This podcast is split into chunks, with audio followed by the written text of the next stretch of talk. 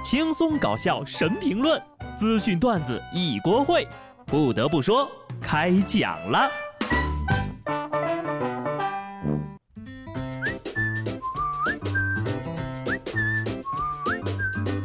Hello，听众朋友们，大家好，这里是有趣的。不得不说，我是机智的小布。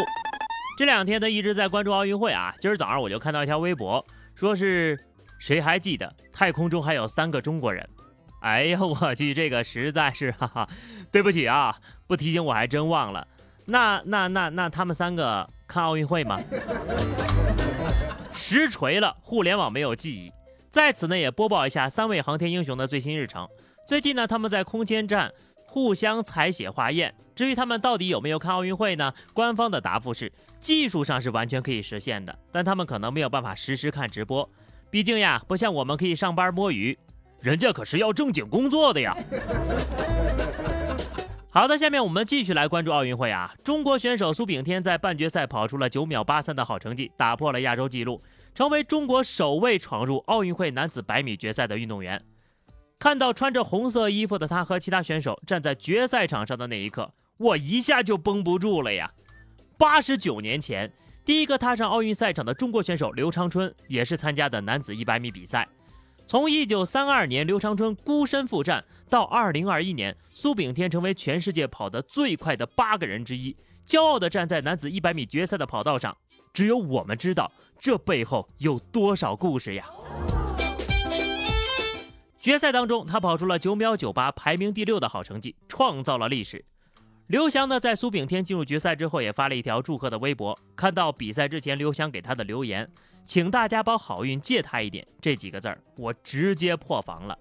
二零零四年的时候，刘翔进入雅典奥运会一百一十米栏决赛之后，接受采访时他也曾说过，希望大家把好运都给我。后来他在决赛中以十二秒九一的成绩打破了奥运会的纪录，夺得了金牌，成为我国第一个田径项目男子组的冠军。现在，苏炳添要继承他的好运，成为新一代的中国飞人。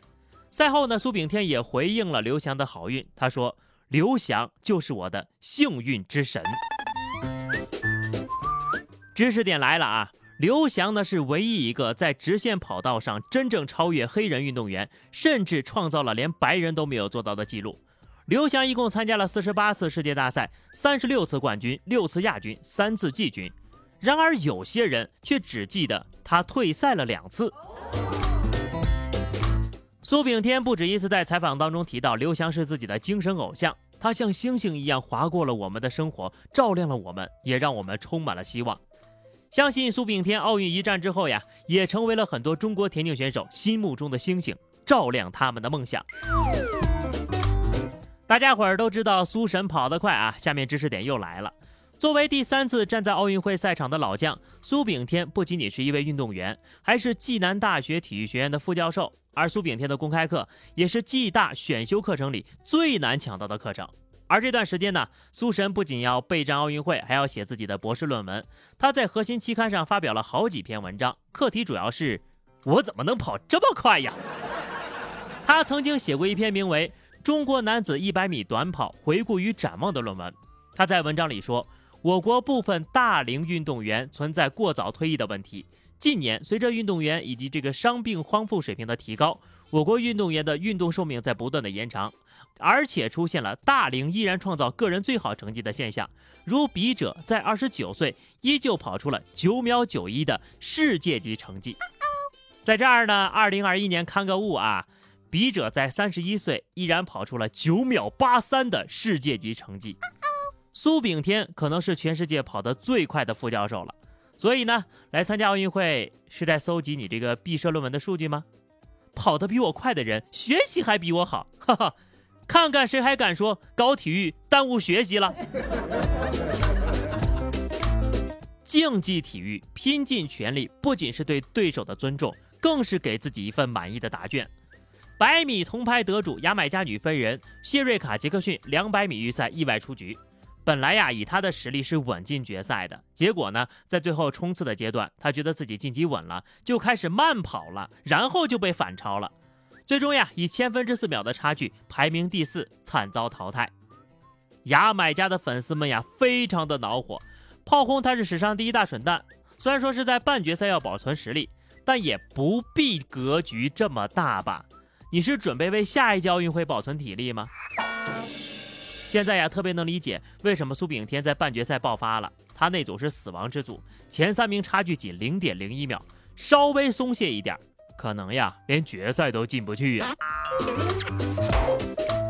下面呢，给大家带来一条暖心的新闻：今年十二岁的女子乒乓球小将亨德扎扎，来自战火纷飞的叙利亚，是东京奥运会最年轻的参赛运动员之一。虽然在奥运首秀当中没有能够晋级，但是她拼搏向上的故事感动了很多人。中国奥委会了解到渣渣的情况之后呢，邀请他到中国接受训练。如果一切都顺利，渣渣将在今年九月前往中国。孩子，加油吧！你在奥运会没有体验过的半决赛、决赛的水平，来到中国打一场训练赛就都给你安排上了。奥运会呢，只是跟各个国家的国家冠军打，来中国啊，要跟每一个世界冠军都打一打。突然就想起了一句话。我们来参赛不是为了奖牌，只是为了让大家知道我们的国家还存在。能在战火中坚持自己的梦想，真的非常了不起。希望他的乒乓球水平呢，能够在中国不断的提高。希望他会有一个光明的未来，更希望他有一个和平的祖国。看看咱们现在的生活环境有多好吧？有的人呢，就是不知足，就是作。山东青岛一则交警查酒驾的视频热传，一个自称是加拿大人的司机接受酒驾检测时呀，态度十分的恶劣。他不停地强调自己是加拿大人，警察让他不要堵在路中间，往路边站着。他不仅不配合，还对警察大吼：“你可以跟加拿大警察一样拔枪呀，射击呀，把我击毙呀！”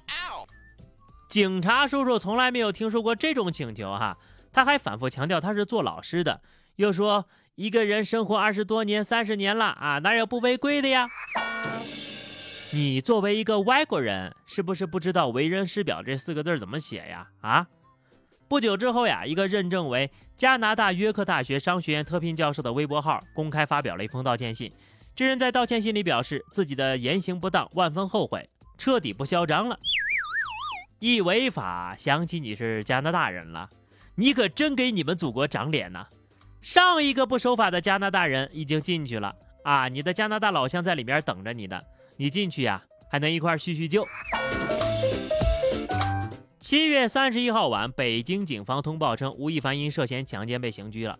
截至目前呢，吴亦凡的微博、抖音、今日头条、百家号、微博超话、贴吧、豆瓣主页等等全都没了。网易云音乐、QQ 音乐、酷狗音乐、咪咕音乐也都下架了他所有的歌曲，下架力度之大，甚至连同名同姓的其他歌手都遭到了误伤。当年呢，把他放在一番做宣传的影视作品，如今查无此人，只剩下一串数字幺三三七零零零。这种封禁力度呀，可谓是内娱第一人了。某种程度上来说呢，也算是创造历史了。不仅如此啊。微博上当初发文力挺他的、给他洗地的，甚至说出睡粉是福利的恶臭言论的不少大 V，也被封号禁言了。